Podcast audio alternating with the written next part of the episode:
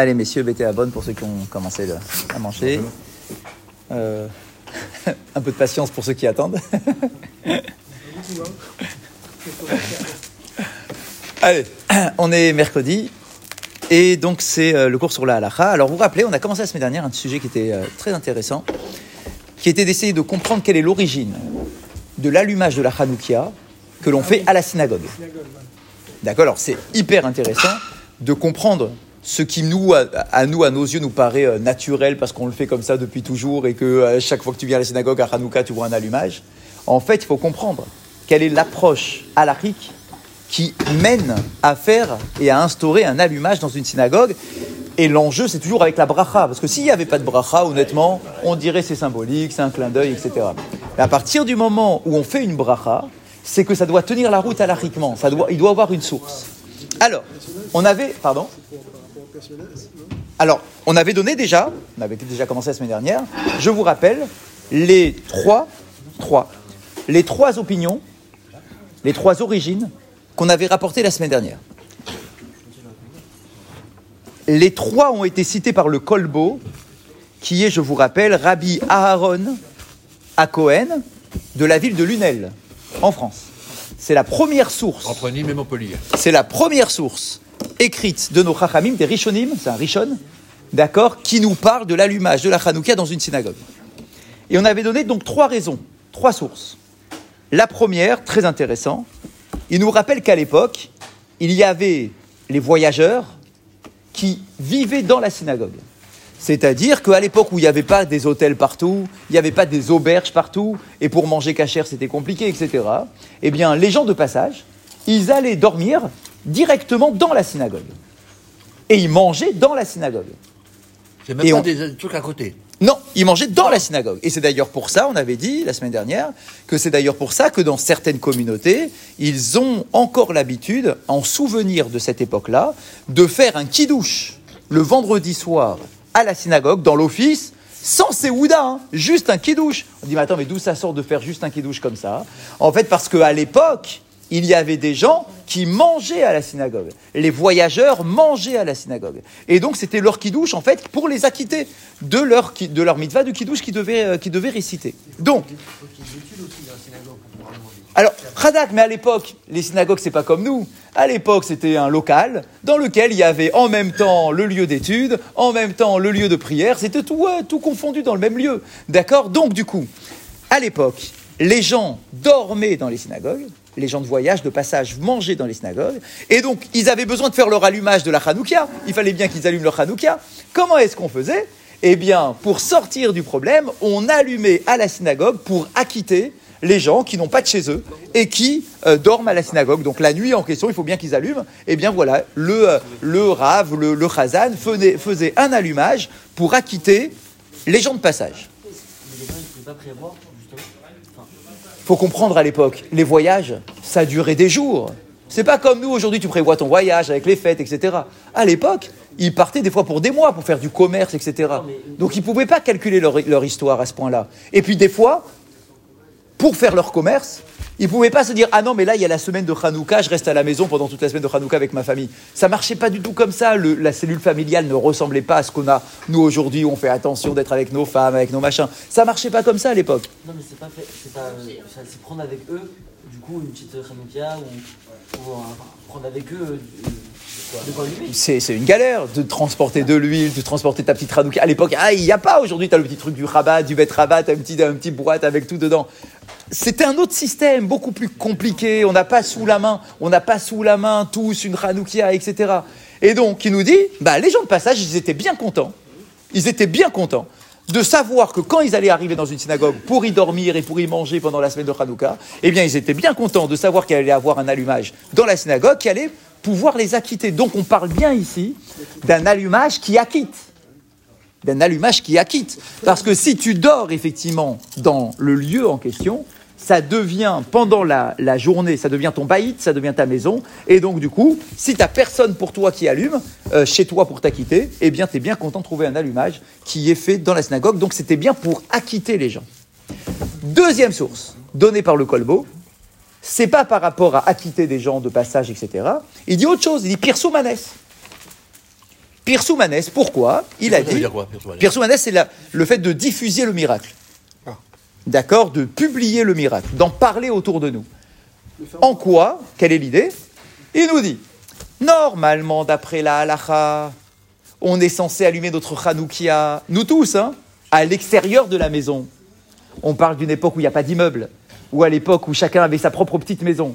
Eh bien, quand tu avais une maison, à l'époque, tu avais une obligation d'allumer ta Hanoukia à l'entrée de ta porte de la maison, mais à l'extérieur, pas à l'intérieur. Mais le colbo, qu'est-ce qu'il nous dit? Il nous dit à une époque où on est en exil et que tu allumes à l'extérieur, tu risques de te faire massacrer. Tu risques de te faire taper dessus par les, les goïms dans lequel, du pays du- dans lequel tu vis. Et d'accord, et tu sais pas la sécurité de, de l'époque, etc. Il y a des époques où il fallait se cacher. Non, le vent, parce qu'ils savaient gérer le vent. Parce que, alachiquement, à la base, on devait allumer à l'extérieur. Donc on savait mettre une petite boîte de protection, etc. Mais ce qui faisait peur, c'était d'avoir les goïms qui nous tapent dessus, euh, ou qui nous cassent la Hanouka, ou va savoir quoi. Et donc, le colbo nous dit, le colbo nous dit, puisque la mitzvah de Pirsoumanes, parce que c'était pour cette raison qu'on allumait à l'extérieur, puisque cette mitzvah de Pirsoumanes, on ne peut plus la faire convenablement parce qu'on est en période d'exil, alors du coup, où est-ce qu'on peut faire un Pirsoumanes à la synagogue. Puisqu'à la synagogue, il y a un peu plus de monde que chez moi à la maison, du coup, en allumant à la synagogue, ça me permet d'avoir le Pirsoumanes. Ça, c'est la deuxième raison. Oui, mais au moins, il y a du monde. Parce que la notion d'allumer dehors, ça n'existe pas dans la. Ça n'existe pas. Si ce n'est dehors devant ta maison. Mais sur une place publique, ça n'existe pas. Ça n'existe Non, ça n'existe pas. C'est, euh, ça s'est développé dans le mouvement Chabad, d'accord, mais halakhiquement, il n'y a rien, aucune opinion, il n'y a rien qui nous dit qu'il faut allumer sur une place publique. Et- Ça n'existe pas. Ça, c'est encore une autre question. Je ne veux pas rentrer dedans, d'accord, c'est encore une autre question. D'autant plus quand il n'y a pas de mèche. D'autant plus quand il n'y a pas de mèche. Ah bah il y a une problématique de mèche. Pour pouvoir faire la, la bracha, les adlik ner Hanouka, il faut une flamme avec une mèche et de l'huile. Ou une bougie, enfin peu importe, mais il faut une mèche. Et dans les Hanoukiot à l'extérieur, là, de- des allumages publics, il n'y a pas de mèche. C'est des bonbons de gaz. Il n'y a pas de mèche. Ok, donc, effectivement, il y a, il y a un- il y a un sujet sur le, le point. Il y a un passage avec Barbara. Oui, Dites. C'est pas en rapport direct avec Hanouka, ouais. d'un chameau qui, euh, comment dirais-je, frôle par exemple. Exactement. Et qui risque de, brû- de, euh, de- de brûler sa charge. Est la responsabilité. Khazak, parce que. Bah pourquoi? Parce que les gens allumaient oui, à l'entrée. dans la devanture. Khazak À l'entrée. Non, vous disiez qu'il y avait un acha, mais effectivement, donc il y avait une obligation. Enfin, il y a- les gens le faisaient, mais, mais sans s'appuyer sur une, une euh, particulière. Exact, exactement. Exactement. Donc ça c'est la deuxième raison, Pirsoumanes. Troisième réponse qu'il a- qu'il avait rapportée, Zecher l'Amigdash. Un souvenir du Beth Amigdash. Bah oui, concrètement. En allumant à la synagogue, eh bien on a un souvenir du Beth Amigdash. Le Beth Amigdash c'est un lieu où il y avait la communauté, c'était pas personnel, c'est pas privé, c'est pas une maison, d'accord? Eh bien, quand même Hanouka, on célèbre la menorah du Beth Amigdash, donc le clin d'œil quand même d'allumer à la synagogue la menorah, la Hanoukia, d'accord? C'est quand même un Zecher l'Amigdash qui est évident. Et c'est d'ailleurs pour ça, il nous l'a rapporté, d'accord, qu'on a l'habitude euh, d'allumer du côté sud de notre synagogue parce que la menorah, elle était placée au sud, à l'intérieur du Beth Amikdash. Et on avait terminé, si vous vous souvenez, on était content d'avoir, trouvé cette opinion-là, de, de dire que puisque c'est un Zecher l'Amigdash, il avait terminé en disant Minak Shenoagim Leadik Nerot Hanouka Bevet Knesset Bayom l'habitude d'allumer la, menorah, la Hanoukia, à l'intérieur de la synagogue pendant Hanouka, la semaine de Hanouka, le matin. On peut se poser la question, on dit, mais pourquoi le matin maintenant? Pourquoi est-ce qu'on allume le matin? C'est le soir la mitzvah. D'accord? Pourquoi le matin? Eh bien, il nous dit, madlik. Parce qu'en réalité, même si la mitzvah de l'allumage de la menorah, ça se faisait la nuit au Beth Amikdash, comme vous le savez, c'est de la nuit au matin, mais en réalité, on nous dit que le Kohen, le matin quand il arrivait, il rallumait la menorah, les, les- les fioles qui s'étaient éteintes la veille. Je parle tous les jours de l'année, hein, je parle. D'accord Il l'allumait le matin. Et donc, du coup, quand nous, on allume la Hanouka le matin, c'est pas juste pour avoir un souvenir de la fête de Hanouka, c'est aussi parce qu'au Beth Amikdash, ils allumaient la menorah le matin. Donc, allumer à la synagogue, oui. Zecher la Mikdash, un souvenir du Beth Amikdash. Et ça, on- effectivement, on le comprend très bien. Donc, on a eu les trois réponses qu'on a, données la semaine dernière, d'accord, et qu'on a rappelées aujourd'hui. Maintenant, une fois que tu as justifié le geste, maintenant se pose la question de savoir qu'en est-il de la bénédiction? Parce que ça, on on l'a pas encore expliqué, cette histoire de bénédiction. Est-ce qu'on peut, oui ou non, réciter une bénédiction? Et si oui, sur quel principe halachique on peut réciter une bracha sur l'allumage de la synagogue? En sachant qu'aujourd'hui, on n'acquitte plus personne par l'allumage de la synagogue. Si tu me dis qu'il y a- des gens de passage qui dorment à la synagogue, qui mangent à la synagogue, et comme la première euh, raison, c'est qu'on allume pour qu'ils s'acquittent. Ah bah s'il y a des gens qui s'acquittent, alors là effectivement il faut faire une bracha. Mais aujourd'hui, la première raison, elle n'existe plus. Il n'y a plus personne qui mange, qui dort dans une synagogue. D'accord? Donc on n'acquitte plus personne. Donc c'est que le pire soumanès. Or, le pire soumanès, ça se fait pas avec une bracha. Et le Zecher Lamigdash, ça se fait pas avec une bracha non plus. Alors d'où ça sort cette histoire de faire, de réciter la bracha lorsque l'on est à la synagogue? Alors on y va. Le ribash. Vous vous rappelez? Le ribash, Rabbi Yitzhak Bar Shechet, Bar Shechat. Euh, parmi les grands rabbinim, Rishon, également un Rishon d'Algérie. Rishon d'Algérie. Il nous dit comme ça. On a un principe. Normalement, quand on a un minag, on ne récite jamais de bénédiction sur un minag. C'est la règle. Tu récites une bénédiction sur une obligation. Que cette obligation vienne de la Torah ou qu'elle vienne des Chachamim, ça s'appelle une obligation. Donc je peux réciter une bracha. Et d'ailleurs, dans le texte de la bracha, Asher Kideshanu Bemitzvota Vetzivanu, qui nous a ordonné, que ça soit Kadosh Baruch Hu ou bien les Chachamim. Mais un minag, c'est pas une ordonnance. D'accord C'est pas une obligation, un minag. Et donc, il nous dit, le ribash, la minag. La règle, c'est qu'on ne récite pas de bénédiction sur un minag. On ne récite pas de bénédiction sur un minag. Sinon, c'est une bracha levatala. Mais ça, c'est uniquement pour un petit minag. Minag kal, c'est ce qu'il appelle un minag kal, un minag léger. Kemo, minag shel arava, chez Enoela chabatat be'alma. Par exemple, quand le matin de Hoshana Rabbah, on prend les haravot et qu'on les frappe sur le sol et on dit que c'est minag neviim, on peut se poser la question, on dit, attends, mais si c'est, il faut faire une bracha. Il faut faire une bracha quand on tape le- la harava sur le sol. On sait tous qu'on ne fait pas de bracha quand on, fait le- quand on- quand on tape le- la harava sur le sol. On dit une formule. Chazak, on dit au contraire, on dit je frappe, je frappe et je fais pas de bracha. On dit attends, mais pourquoi tu fais pas de bracha? Réponse du ribash, parce que c'est un minag. On fait pas de bracha sur un minag. Et il nous dit minag be'alma. C'est un petit minag. Et en plus, c'est Minak Livim. Chazak, c'est un minag des prophètes, c'est pas. Chazak, il nous dit sur un minag de ce genre-là, on fait pas de bracha. Bien, c'est clair. Et effectivement, c'est ce qu'on fait tous. On tape la harava sur le sol le matin d'Oshana Rabbah et on récite pas de bracha. Aval, écoutez bien. Aval. Baiser chez où les bevet aknesem perabim mevachim alav. Magnifique. Et il dit, mais quand il s'agit de publier le miracle en public à la synagogue, du coup, ça devient quelque chose qui est un minag, qui a plus de poids, parce qu'il y a la notion de pirsoumanès qui se greffe sur le minag. Alors, du coup, il écrit lui-même, Meforach, hein, Mevachim alav. On doit faire la bracha sur l'allumage à la synagogue. Mais maintenant, vous comprenez Il dit, parce qu'il y a un pirsoumanès. Et pour qu'il y ait un pirsoumanès, il faut un minyan. S'il n'y a pas de minyan, il n'y a pas de pirsoumanès. Et donc maintenant, vous comprenez pourquoi la nous dit que quand on allume à la synagogue, on est obligé d'attendre qu'il y ait minyan pour réciter la bracha. Parce que sinon, la bracha, elle, est justifiée par rien.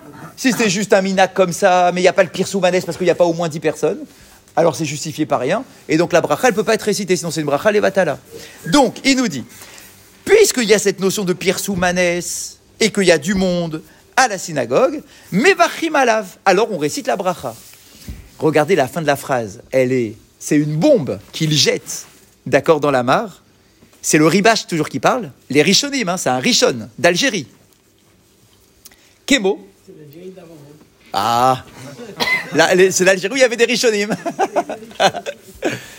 Il nous dit, Kemo, Shenag ou Levarech al Hahalel shel Rosh Hashanah. Magnifique. C'est pour cette raison, dit-il, qu'on a l'habitude de réciter la bracha sur le Hallel de Rosh Chodesh, pas Rosh Hashanah, pardon, de Rosh. Afalpi Sheeno et la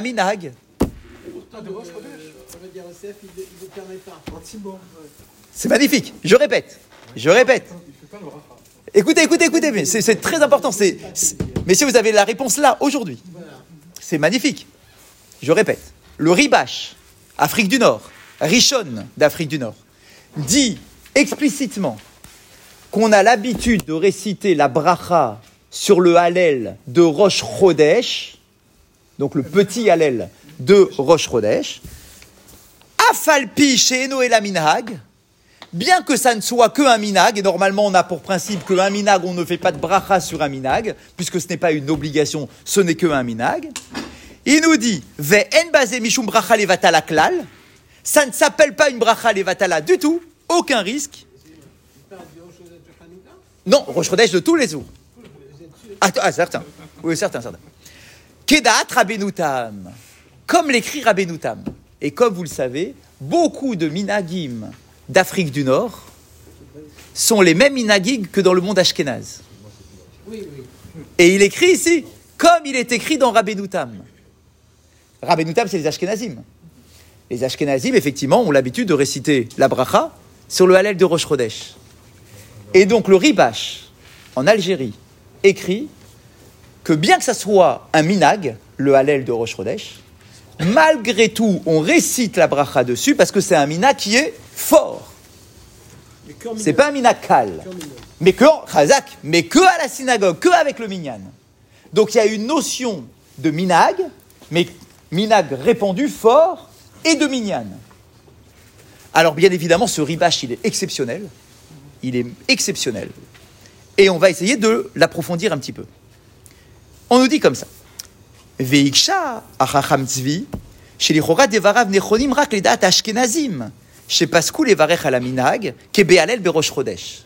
Le Chacham Tzvi, un des grands commentateurs, nous dit Attends, mais c'est très surprenant ce qu'il écrit le Ribash.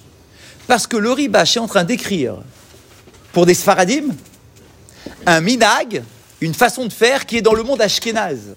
C'est-à-dire de réciter une bracha sur un minag, comme à Rosh comme le Hallel de Rosh. Ulam, Me'achar Shemaran Amechaber Pasak Bilchot Rosh Chodesh, She'en Levarech Almina Galel Berosh Chodesh. On peut se poser la question, hein. mais le Shulchan Aruch, comment il tranche dans cette histoire du Halel, de la bracha du Halel de Rosh Chodesh? Il dit, le, le, le Shulchan Aruch, qu'on fait pas de bracha sur le Halel de Rosh Chodesh. C'est quand même incroyable. Il n'y a pas de bracha pour le Halel de Rosh Chodesh, dit le, le Shulchan Aruch. Yesh litmoa madoua pasak maran, shemvachim alamina gadlakat ner Hanouka bevet akneset. Mais du coup, on n'arrive plus à comprendre le Shulchan Aruch lui-même. Parce que le Shulchan Aruch lui-même, lui, il dit qu'à Hanouka, on fait la bracha sur l'allumage à la synagogue. Pourtant, c'est un minag. Mais quand on arrive au Rosh Chodesh, il dit que pour le Rosh Chodesh, le Hallel de Rosh Chodesh, on ne fait pas la bracha. Mais je ne comprends pas de deux choses l'une. Soit tu me dis on fait la bracha sur le minag, soit tu me dis on fait pas de bracha sur le minag. Mais tu peux pas me dire qu'on fait pour l'allumage de la Hanoukia, c'est un minag, et qu'on fait pas pour la, la- la bracha de, euh, sur le Hallel de Rosh Chodesh, parce que c'est aussi un minag. C'est pas cohérent. Ouais, dans- Attends deux minutes, on va voir comment il s'en sort. Et sur ce, effectivement, le Rav Ovadia, il sort avec force contre ceux qui récitent la bracha dans le Hallel de Rosh Chodesh. D'ailleurs, dans- ces livres, il n'y a pas de micro. Ah ben il n'y a pas du tout, ça n'existe pas. On fait, on fait le Hallel. Oui, mais il n'y a pas la bracha. Bien sûr, on ne parle pas du Hallel, on parle de la bracha du Hallel, attention. On parle de la bracha du Hallel, de Rosh Chodesh. Pour lui, on ne fait pas de bracha. Et d'ailleurs, en Israël, toutes les synagogues qui suivent euh, les halachot du, de Rav ne récitent pas la, la bracha sur le Hallel de Rosh Chodesh les synagogues, on les faisait pas. C'est incroyable. Alors tenez-vous bien. À l'époque du Rav Messas, le Rav Messas, au Maroc. Lui, le Rav Messas, il tranche qu'on fait la bracha sur le Hallel de Rosh Chodesh. Et le Rav Ovadia Yosef, ils ont vécu à la même époque. Ils, se, ils ont discuté ensemble. Ils étaient en dispute sur ce sujet-là. En dispute. Et on a les écrits. En dispute. Le Rav Ovadia disant au Rav Messas, on peut pas, c'est une bracha levatala, il faut pas faire la bracha sur le, le, de Rosh Chodesh. Et le Rav Messas, qui a sorti des tonnes de sources d'Afrique du Nord, disant explicitement que sur le Hallel de Rosh, Rosh on fait la bracha. Et c'est resté en marloquette, c'est resté en débat. Le Rav Ovadia n'a jamais été d'accord, et le monde séfarade d'Afrique du Nord, je vous ai cité le Ribache, c'est en Algérie, Rav Messas, c'est les Ravanim du Maroc, Euh, en Tunisie, pareil, en Afrique du Nord, ils récitaient la bracha sur le Hallel de Rosh Chodesh. Mais le Rav n'est pas d'accord. Le Rav Yitzhak, précisément son fils. Ah, le fils, ouais, j'ai pas vu le fils, qu'est-ce qu'il dit? Il- enfin, sur cette question-là, je l'ai entendu effectivement, il a dit que a priori on ne le fait pas. Ok, parce qu'il tient l'opinion de son père, c'est normal. Si ça crée effectivement des disputes ou Razak Alors, alors, seul, je sais pas. Razak, alors bien évidemment, après, il faut suivre sa, sa communauté, parce qu'il y a sur qui s'appuyer, c'est pas, c'est pas, c'est pas pris, pris à la légère. En Afrique du Nord, il récitait la bracha sur le Hallel de Rosh c'est évident. Même si le Rav Ovadia n'est pas d'accord, mais le Rav Ovadia, c'est pas l'Afrique du Nord. Il y a beaucoup de minagim du Rav Ovadia qui ne sont pas du tout en correspondance avec les, les, les minagim d'Afrique du Nord. Mais c'est normal, parce qu'ils vivaient, euh, c'est les minagim d'Irak. D'accord, c'est pas les, les d'Afrique du Nord. Donc c'est normal qu'il y ait des, des différences. D'accord, c'est pas choquant parce que tout le monde dit ah ouais mais le Ravodia c'est les Sfarades. Oui, mais dans les minagim il y avait des différences majeures entre ce qui se faisait en Afrique du Nord et ce qui se faisait euh, en, en Irak. Et donc pour terminer pour aujourd'hui, donc en tout cas le Ribash il a bien écrit explicitement que on récite la bracha sur l'allumage à la synagogue de la Hanoukia, de la même façon, et c'est marrant qu'ils le disent comme ça en passant, de la même façon qu'on récite la bracha sur le Hallel de Rosh Chodesh. Parce qu'il y a une notion de minag, effectivement, mais il y a aussi une, notion de communauté. D'accord On est nombreux à le, à le faire, à partager ce moment-là, et donc du coup, on récite la, on bracha. Et il nous restera la semaine prochaine, si Dieu veut, à comprendre, mais pourquoi le Shulchan Arour, du coup Qui dit que sur le Hallel, on ne fait pas la bracha de Rosh Chodesh, il dit que l'allumage à la synagogue, on fait la bracha. Ça, il nous restera à élucider ce point-là la semaine prochaine, si Dieu. Chazak va. Quelqu'un besoin d'un Kaddish? Oui, bien sûr. Ribi Hanania ben Akash Omer. Les